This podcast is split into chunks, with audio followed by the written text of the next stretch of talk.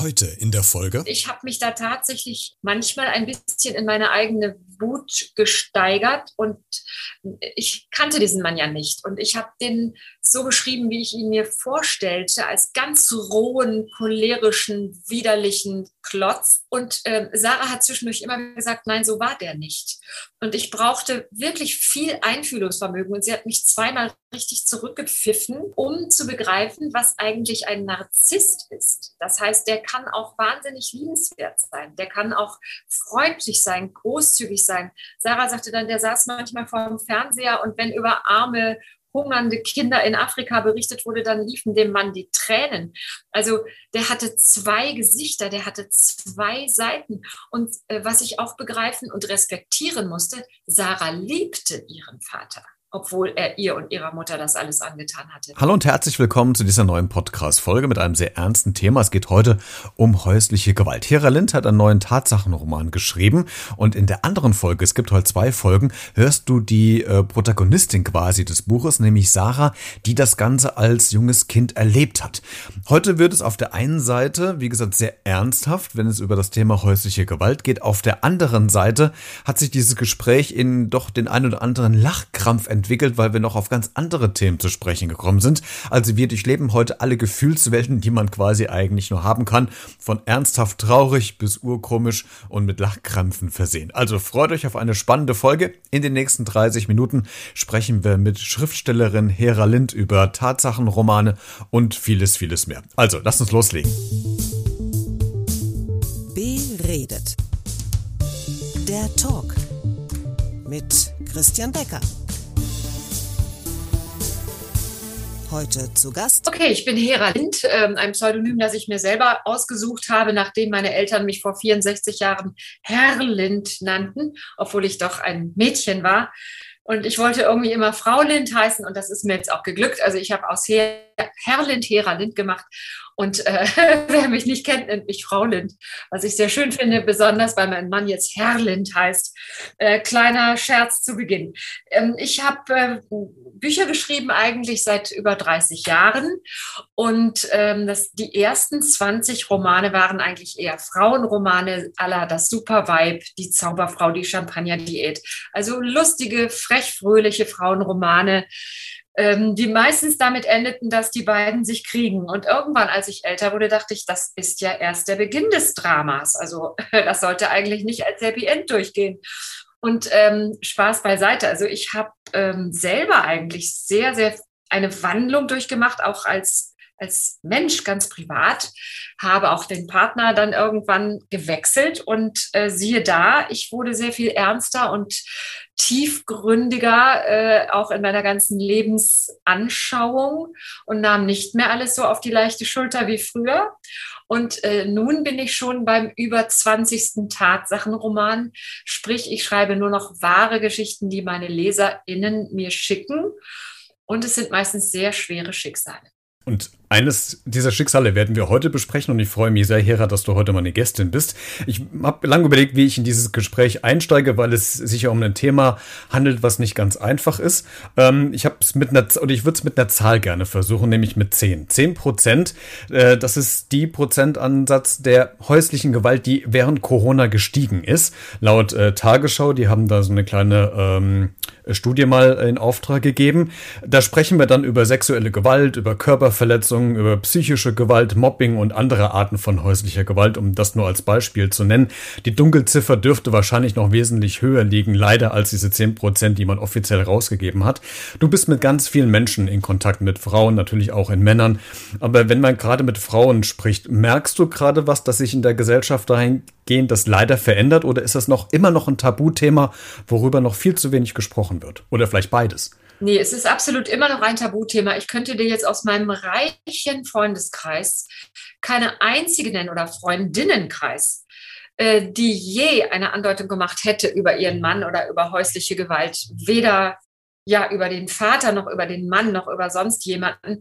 Tatsächlich habe ich bei manchen so das Gefühl, da müsste man eigentlich mal nachhaken. Aber da kommt dann immer nur, nein, alles ist in Ordnung, alles bestens und er hat ja nur Spaß gemacht oder äh, das hat er ja nicht so gemeint oder so. Äh, und letztlich ist wirklich äh, Sarah Müller die einzige, von der ich je so offenherzig und frei erfahren habe, dass sie häusliche Gewalt erlebt hat. Hm, das ist ja die Dame, die quasi dafür äh, Sorge trägt, dass das Gesprächsthema jetzt noch ein bisschen mehr in die Öffentlichkeit kommt, weil sie ja quasi die, ich nenne es mal Hauptprotagonistin des Buches ist, diejenige, die das Buch quasi schon vorgefasst hat und du hast daraus ja quasi diesen Tatsachenroman geschrieben. Lass uns das Ganze mal in, von vorne so ein bisschen aufrollen. Mit Sarah habe ich ja schon die andere Folge produziert, die du quasi heute auch noch hören kannst, wenn du diese Folge mit Tara Lind hörst. Ähm, Sarah hat dir ja seinerzeit, schon ein paar Jahre her, ja eine E-Mail geschrieben, ähm, wenn ich das richtig noch in, in Erinnerung habe, im Kopf habe, wo sie ihr Leidensweg hier dir schon äh, so ein bisschen mitgeteilt hat, was da passiert ist. Wenn ich jetzt Hera Lind bin und ich sitze am Computer und ich öffne E-Mails und ich bekomme auf einmal so eine E-Mail, was macht das mit einem? Da, da ist doch erstmal der Schock wahrscheinlich pur. Oder wie hast du auf diese E-Mail reagiert, die damals von Sarah kam? Also es, man muss so unterscheiden. Es gibt auch ganz viele, die mir schreiben, die sich einfach in der Opferrolle auch gefallen oder die auch Mitleid wollen oder die auch hm, Aufmerksamkeit wollen. Und da unterscheide ich ziemlich klar, ähm, solche, solche Protagonistinnen eignen sich eigentlich nicht wirklich als Romanheldinnen, weil auch ich als Frau immer denke, dann verlass ihn doch. Ja, ähm, lass es dir doch nicht mehr gefallen. Bei Sarah war es ja so, dass, es, dass sie von ihrem Vater äh, geschlagen wurde. Also sie wurde nicht sexuell missbraucht, sondern sie wurde einfach ihre ganze Kindheit äh, über geschlagen und eben auch ihre Mutter, was sie als Kind miterleben musste, wehrlos.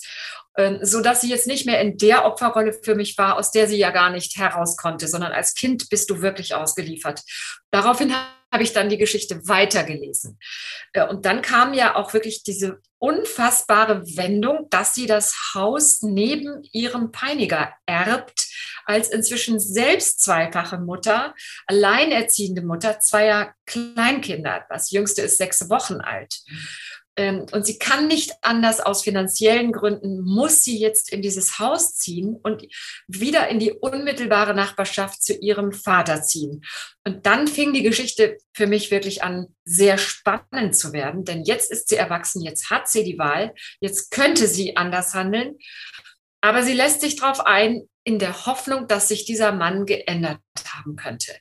Und da wurde das für mich ein großes, menschliches, spannendes Werk, wie es eigentlich eine große Oper kaum besser schafft es ist eigentlich eine unfassbare Geschichte, ne? zu wissen, dass man eigentlich jetzt wieder in der Nachbarschaft wohnt, ähm, mit dem Peiniger, dem man jahrelang zusehen musste, wie er die eigene Mutter geschlagen hat und das rüttelt ja alles wieder wach und man kann quasi nichts gegen machen. Was ist denn nach der E-Mail passiert? Wie muss ich mir das vorstellen? Hast du dann ähm, per E-Mail zurückgeschrieben? Hast du sie angerufen? Habt ihr euch mal persönlich getroffen?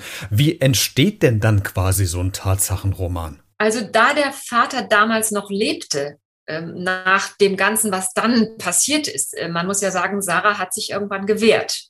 Und das macht äh, eigentlich die, das Spannende und Mutige und Außergewöhnliche dieser Geschichte aus.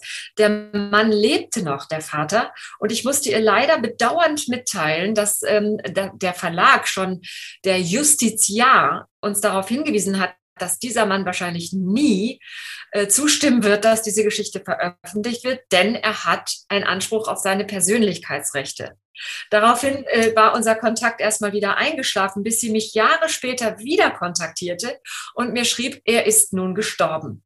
Und da sah die Sache ganz anders aus. Jetzt hatten wir keinen imaginären Gegner mehr, der seine Persönlichkeitsrechte einklagen könnte, und dann habe ich mich mit Sarah getroffen und habe sie auch zu Hause besucht und habe auch diese häusliche Umgebung natürlich unbedingt mir mal mit eigenen Augen angesehen. Mit dem Rücken zur Wand heißt ja das Buch und ich habe mir so beim Lesen des Buches ähm, mir so Gedanken gemacht, auch gerade im Hintergrund dessen, dass ich weiß, dass du ja quasi die Geschichte von Sarah als Schriftstellerin zu Papier gebracht hast.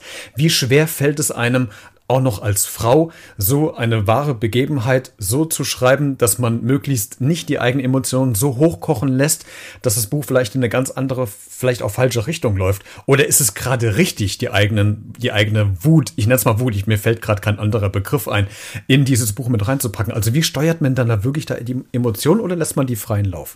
Genau, also ich hatte ähm, von Sarah schon eine sehr, sehr enge, also äh, gebündelte Schilderung, eine tolle, eine wirklich, äh, sie hat sich alles, alles von der Seele geschrieben und eigentlich war das schon ein ganz, ganz tolles Manuskript.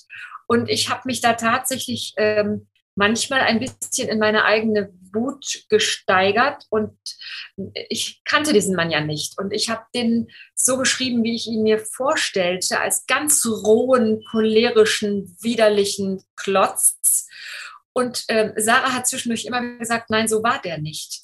Und ich brauchte wirklich viel Einfühlungsvermögen und sie hat mich zweimal richtig zurückgepfiffen äh, um zu begreifen, was eigentlich ein Narzisst ist. Das heißt, der kann auch wahnsinnig liebenswert sein, der kann auch freundlich sein, großzügig sein. Sarah sagte dann, der saß manchmal vor dem Fernseher und wenn über arme hungernde Kinder in Afrika berichtet wurde, dann liefen dem Mann die Tränen. Also der hatte zwei Gesichter, der hatte zwei Seiten. Und äh, was ich auch begreifen und respektieren musste, Sarah liebte ihren Vater obwohl er ihr und ihrer Mutter das alles angetan hatte. Und da hat sie wirklich gesagt, äh, du vergaloppierst dich, du läufst in die falsche Richtung mit deiner Beschreibung, so lasse ich das nicht stehen. Das, äh, da, da bewundere ich also nochmal doppelt ihren Mut, dass sie sich nicht nur gegen ihren Vater gewehrt hat, sondern auch gegen mich. und das ist ja auch das, Kon äh, das Komplexe ja auch dabei, dass man, man kann ja den Menschen immer nur vor den Kopf gucken. Und äh, für Leute, die den vielleicht nicht kannten und dann diesen freundlichen Herrn gesehen haben, die hätten wahrscheinlich nie gedacht, dass so jemand auch ein anderes, wie du schon sagtest, Gesicht hat, so dieses Janus-Gesicht, die zwei Seiten, einmal so, einmal so. Das ist ja auch so manchmal auch das Fatale, dass man den Leuten das nicht unbedingt ansieht, was da gerade im Hintergrund passiert. Aber was auch leider typisch ist, wenn ich äh, in der Vergangenheit auch zum Beispiel mit, mit Mobbing-Opfern gesprochen habe als Schwerpunkt Thema, äh, dass es immer wieder auftaucht und das wird wahrscheinlich bei häuslicher Gewalt auch so sein. Gerade bei Sarah war es so, dass man vom Opfer ja auch zur Täterin werden kann. Ähm, und da, es gibt ja eine prägnante Szene im Buch, die werden wir jetzt nicht äh, im Detail besprechen, weil die, die Leser sollen es ja auch lesen. Ähm, aber die, genau diesen Wendepunkt, als äh, Sarah dann zurückschlägt, äh, wie, wie, kann ich mir das als Laie vorstellen? Wie, wie konstruierst du das? Also hast du da wirklich Kopfkino? Äh, machst du dir mehrere Seiten, wo du das aufschreibst und ein paar Sachen verwirfst, weil die vielleicht so heftig sind? Also wie konstruiert man so diesen einen von vielen Höhepunkten in dieser Geschichte. Also der wahre Täter soll natürlich auch nicht erkannt werden. Der, der Täter, den Sarah ja schließlich engagierte, um dem Vater mal einen Denkzettel zu verpassen, so viel dürfen wir, glaube ich, verraten. Genau. der sitzt ja heute noch im Gefängnis wegen versuchten Totschlags. Das heißt, es ist ausgeartet und ganz anders gelaufen, als es geplant war. Dieser Mann hat uns auch nicht sein Einverständnis gegeben, denn auch er hat eine kleine Tochter und wenn er je aus dem Gefängnis kommt, möchte er nicht erkannt werden. Sodass die Frage im Raum stand, wie verändern wir diesen Täter? Äh, er soll, die Geschichte soll natürlich so aufgeschrieben werden, wie sie war, aber der Täter muss ein anderes Gesicht haben. Es muss ein anderer Mensch sein. Und äh, ganz einfach, ich hatte zu der Zeit gerade äh, Dacharbeiten an meinem Haus hier in Salzburg. Es wurde gerade eine, eine Dachterrasse gebaut bzw. renoviert äh, und es standen immer morgens ab 6 Uhr fröhlich pfeifend irgendwelche Bauarbeiter vor meinem Fenster. Und auf einmal hatte ich die Idee, der Täter ist ganz random, ganz zufällig ein Fremder, der dann ja auch überhaupt kein Motiv haben kann, äh, der einfach nur sieht, dass Sarah ein blaues Auge hat oder ähm, einen ausgeschlagenen Zahn und quasi als Fremder auf der Brüstung stehend fragt, junge Frau, wer hat Ihnen das denn angetan? Und damit war Sarah einverstanden, ja, okay. Und dann ließen wir ihn eben einen Bauarbeiter sein, einen, einen Hilfsarbeiter, einen Dachdecker, was der Täter in Wirklichkeit nicht war. Er war aus dem Bekanntenkreis von Sarah und wir wollen ihn natürlich schützen. Ja, und dann habe ich irgendwie diesen Bauarbeiter, ganz witzig, die waren ja wirklich da, diese Männer, und ich guckte mir den einen immer so an und dachte, okay, du bist es. Du bist jetzt meine Romanfigur. Du weißt es zwar nicht, aber du bist es. Ich, ich wollte gerade sagen, hast du es ihm jemals gesagt, dass er Nein. eigentlich die. Nein? Ja, also früher hätte ich das gemacht, als ich noch, ähm, sagen wir mal, so war, dass, die, dass noch Bauarbeiter hinter mir herpfiffen. Aber, aber inzwischen dachte ich, das ist verlorene Liebesmüh, wenn der sieht, hier die alte Frau, die da morgens in der Küche sich den Kaffee macht, die, das erspare ich Ihnen jetzt. Und,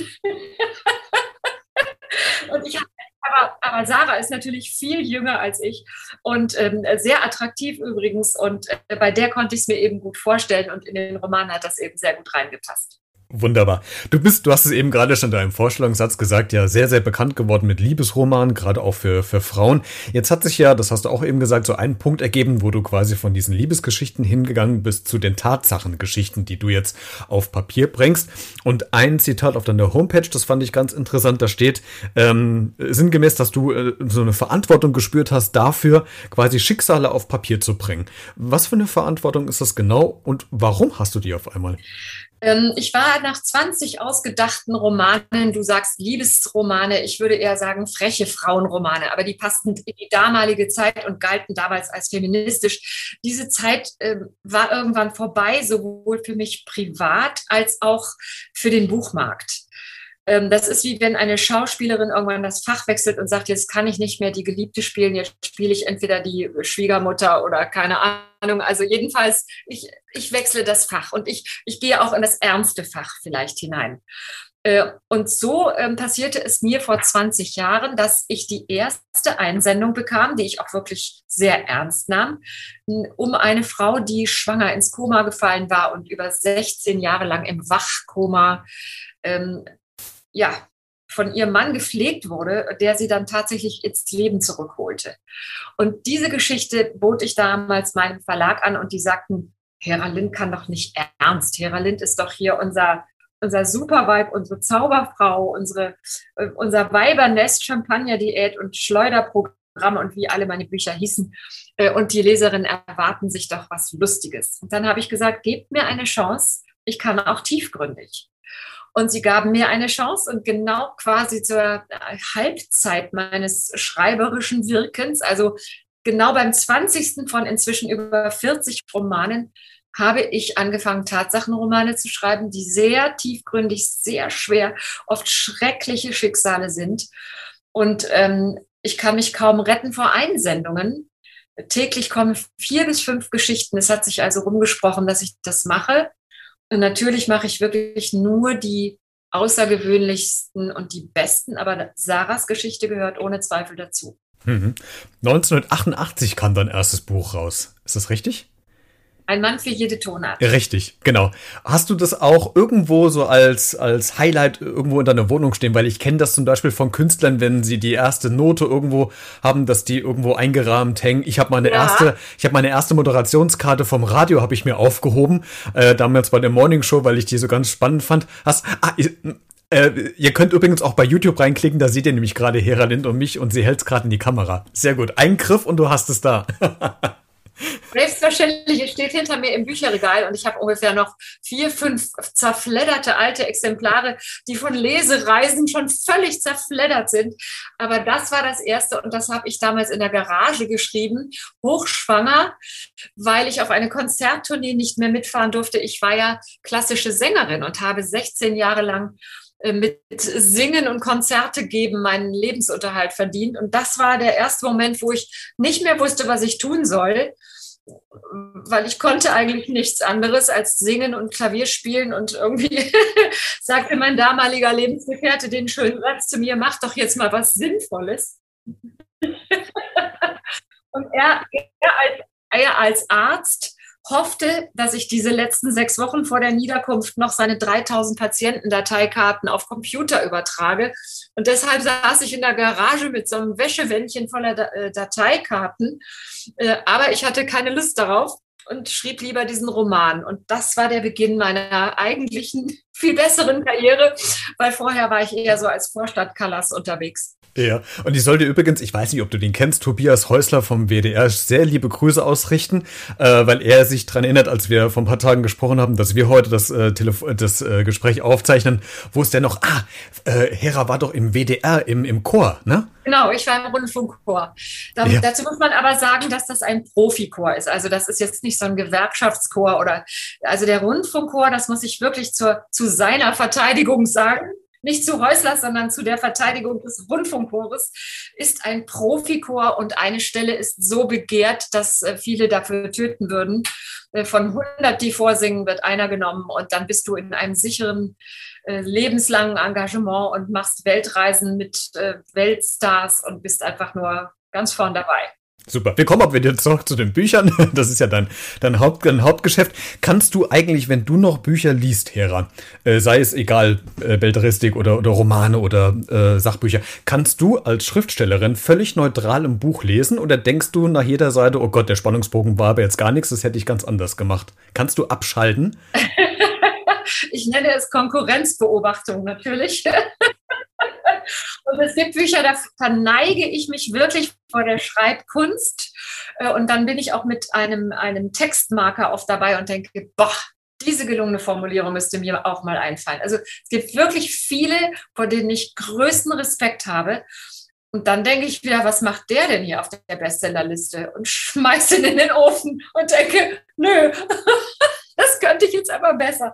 Also wie bei jedem Koch, der wahrscheinlich auch mal im Nachbarrestaurant äh, unauffällig essen geht, äh, geht es mir genauso.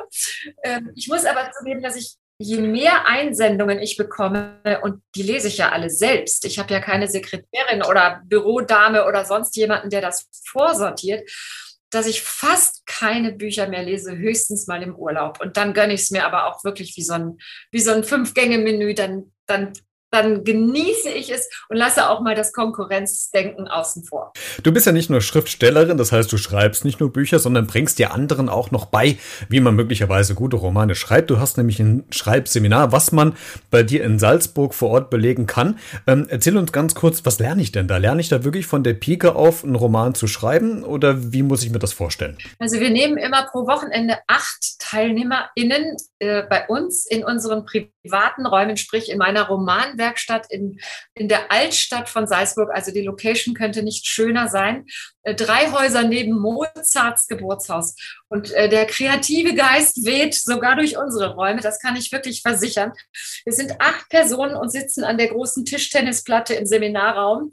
Und während mein Mann, ein, ein Fünf-Sterne-Gastronom in Pension, der ist nicht mehr tätig, äh, uns bekocht und bewirtet und die, die schönsten Weine serviert, ähm, habe ich insgesamt 18 äh, Stunden erarbeitet, also netto Unterrichtsstunden mit praktischen Übungen, die ganz leicht anfangen, sich aber steigern im Anspruch. Und nach diesem Wochenende, das aus also ja 18 Unterrichtsstunden besteht und sehr viel Essen und Trinken und Lachen und gemütlich zusammensitzen, äh, am Ende schreibt jeder Teilnehmer eine Kurzgeschichte und darf sie dann im roten Salon hier vorlesen. Und da fließen dann auch oft auch Tränen, weil es wird dann doch sehr tief und emotional. Ähm, und wir wachsen immer zu einer Familie zusammen. Also alle Schreibseminare haben mit mir eine WhatsApp-Gruppe gegründet und schicken mir täglich irgendwelche Schreibproben oder einfach nur schöne Fotos oder liebe Grüße oder aufmunternde Worte oder sonst was. All das ist natürlich eine riesige Bereicherung für meinen Mann und mich, denn das ist das Erste, was wir beruflich gemeinsam machen. Er als Gastronom und ich als Autorin. Und wir lernen natürlich auch ganz wunderbare Menschen kennen, die uns sehr ans Herz wachsen. Hm. Ist dann aus diesen Schreibseminaren selbst auch schon mal ein Bestseller rausgeworden? Drei äh, von insgesamt über 80 TeilnehmerInnen. Ich muss ja so reden, meine Töchter hauen mich sonst. Beides ganz wirkliche Hardcore-Feministinnen. Also gegen die bin ich nie eine Feministin gewesen. Also Teilnehmer Sternchen innen. Davon sind drei bereits haben ein Buch veröffentlicht. Äh, eine davon sogar sehr erfolgreich und schreibt schon an der Fortsetzung. Und die beiden anderen sind auch ganz stolz. Und ich habe ihnen natürlich das Vorwort geschrieben und ihnen auch ein bisschen äh, verlagstechnisch auf die Sprünge geholfen also wenn jemand wirklich begabt ist, das merke ich ja recht schnell, äh, und wirklich Schreibfreude hat, dann äh, kann er natürlich mit meiner vollsten Unterstützung rechnen. Ach, sehr schön. Und ich wusste gar nicht, dass du neben dem Haus von Mozart wohnst, weil dann bin ich wahrscheinlich jetzt in den letzten Jahren viermal dran vorbeigelaufen, weil ich habe so ein kleines Spiel, ich, ich fahre relativ häufig nach Salzburg, weil ich immer da Gewürze kaufe, bei Rieglas. Kennst du den Laden zufällig? Ja, natürlich, das ist ja. der Laden unter meinem Küchenfenster. Nein, ach, ach da wohnst du. Ist ja witzig. Also. Hera, wenn ich das nächste Mal in Salzburg ich muss gar nicht den Fernseher anmachen. Ich gucke aus dem Fenster und, und, schaue, was da unten alles passiert und kenne die Leute inzwischen ganz genau und kann schon die fernsteuern und sagen, der geht jetzt nach rechts und kauft da ein und die mit dem Hut bleibt bei dem Marktstand jetzt stehen und die redet jetzt mit dem und so. Und das ist wirklich toll. Also wenn ich mal Leute brauche für meine Romane, die ich beschreibe, so als, als ne-, Nebenfiguren, muss ich ja nur zehn Minuten am Fenster stehen und dann habe ich sie schon. Das heißt, die Chance, dass ich in deinem Roman irgendwie mal aufgetaucht bin, ist eigentlich relativ hoch? Ja, wir machen sogar eine Übung mit dem Schreibseminar. Wir haben insgesamt acht große Fenster. Also jeder Teilnehmer steht an einem Fenster samstags vormittags, wenn Markt ist. Und oh, toll, ein toller Markt, ja dann machen wir das Wimmelbild. Vielleicht, äh, man macht das ja mit Kindern. Also ich habe gerade Enkel, mit denen ich so Wimmelbild-Bilderbücher anschaue. Und äh, meine Teilnehmer haben dann ein Wimmelbild vor Augen und dann äh, daraus entsteht dann eine Schreibaufgabe, nämlich beschreibe äh, diese Person, wie sie am Bahnhof aus dem Zug aussteigen und so weiter. Die Übung geht dann anders weiter, anspruchsvoller. Aber diese Personen tauchen dann in sämtlichen Beiträgen auf und ich weiß genau, was, wen die alles gesehen haben. Ach, sehr schön. Wenn ich das nächste Mal nächstes Jahr in Salzburg bei Reglers vorbeischaue, dann äh, klingel ich mal kurz bei dir an der Haustür. Ist ja witzig. Ja, so, klein die, so klein die Welt wieder ist. Ach, herrlich. Ich stecke mich hinter einem sehr anonymen Klingelschild, weil man, man sieht schon jetzt oft Leute da stehen und dann komme ich so vom Joggen mit meinem Ohrenband und bin nicht zu erkennen und dann stehen da so Leute, ja, hier muss sie irgendwo wohnen. Hier ist sie so. irgendwo. Und dann sagt, darf ich mal bitte vorbei? und schließe schnell auf und verschwinde in meinem Hausflur. Das war sie, das war sie. Ah, herrlich. Hera, es gibt ja so, ähm, ähm, ich habe das jedenfalls, wenn ich Bücher mir äh, anschaue, um die zu kaufen, ich habe so eine kleine Macke, wenn ich Bücher lese. Ich weiß nicht, woher die rührt, ich habe keine Ahnung, aber ich muss die letzte Seite des Buches lesen und anhand der letzten Seite, erklär mich für verrückt, entscheide ich, ob ich das Buch kaufe oder nicht. Gibt es, hast du auch so eine. Ah, das ist ja wie den Nachtisch äh, zuerst quasi. essen. Ja, ist ja eigentlich auch das Beste mit beim. Ja. das verdirbt ja den Appetit. Aber stimmt, wenn die letzte Seite blöd ist, würde ich den Rest auch nicht mehr lesen. Hast, hast du auch eine Macke irgendwie, was so Bücher betrifft? Oder ein Spleen oder so? Äh, nein, außer dass ich Eselsohren an die Stelle mache, wo ich aufgehört habe. Und letztens habe ich einer Dame, die zum Schreibseminar kam und mir vorher ihr Werk geschickt hatte, zur Begutachtung, ich ihr das zurückgegeben. Da waren ungefähr 87 Eselsohren. Und das tat mir so leid. Dann habe ich gesagt, aber siehst du, ich habe es wenigstens gelesen. Und dann sagte sie, sie hat zu Hause ein Bügeleisen. Sie oh. kriegt das schon wieder hin. Oh, mir laufen die Tränen vor Lachen. Ah, oh, ist das schön. Ah, Hera, ich könnte noch stundenlang mit dir weiter quatschen. Wir müssen aber so langsam tatsächlich zum Schluss kommen. Schade. Deswegen, ich würde ja, ich würde gerne mit einer Frage. Oh, mir laufen noch die Tränen voll. Wenigstens virtuell ähm, schaut bei mir ab und zu noch mal ein junger Mann vorbei. ja, Ach komm. Hera, letzte Frage. Und da scheiden sich ja die Geister, wenn du so ein Bücher lesen geht. Ihr seht im Hintergrund oder die Hörenden, wenn ihr bei YouTube jetzt reingucken, werden sie sehen, du hast ja ein ziemlich großes Bücherregal. Ich entdecke da kein einziges E-Book. Das heißt, bist du ein E-Book-Ablehner oder hast du auch ein E-Book, um Bücher zu lesen? Ich hatte mal ein E-Book, aber wie alle elektronischen Geräte kann ich sie A nicht benutzen und B werden sie mir von einem meiner Kinder binnen fünf Minuten aus der Hand gerissen. Mama, das brauchst du nicht. Mama, Mama, du bist du, das kannst du nicht, Mama, lass es sein, das brauchst du nicht. Das heißt, eigentlich alles, was ich jemals hatte, ist in den Besitz meiner Kinder übergegangen, die da viel mehr Verwendung für haben. Und ich weiß, es sagen immer Leute so ganz wichtig, tourisch, ich muss noch haptisch was in der Hand haben. Also wenn mir irgendeiner erklärt, wie man so ein E-Book umblättert, dann würde ich es auch noch mal probieren. Sehr schön.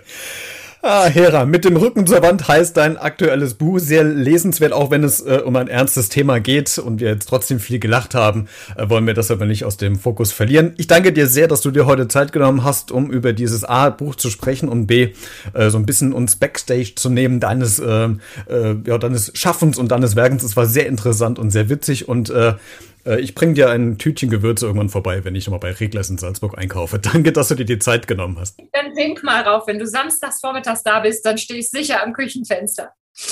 Dann mach's gut und danke für das schöne Gespräch und ganz liebe Grüße an alle, die das hier gehört haben. Falls du noch mehr Infos zu dem Buch haben willst, mit dem Rücken zur Wand, dann äh, schau doch mal in den Shownotes vorbei, also der Podcast-Folge. Da habe ich dir alle Verlinkungen reingesetzt, äh, wie du an dieses Buch, an diese Geschichte kommst, beziehungsweise auch noch weitere Informationen, falls du vielleicht auch von häuslicher Gewalt betroffen bist, wo du dich hinwenden kannst, wenn du vielleicht Hilfe suchst. Ansonsten kannst du diese Podcast-Folge wie immer auch gerne kommentieren auf allen Social-Media-Kanälen bei Facebook, Twitter, Instagram, Instagram oder du schreibst mir eine E-Mail an b-redet.gmx.de oder schickst eine Sprach- oder Textnachricht auf das Podcast-Handy. Auch da findest du alle ähm, Kontaktinformationen in den Show Notes zu dieser Folge. Übrigens, heute gibt es ja zwei Folgen. Das heißt, die andere Folge ist ja die Folge mit der Protagonistin des Buches, wo sie ihre wahren Begebenheiten auch nochmal schildert. Und wir sprechen quasi aus der Sicht einer Betroffene über das Thema häusliche Gewalt. Vielleicht magst du da ja auch nochmal reinhören.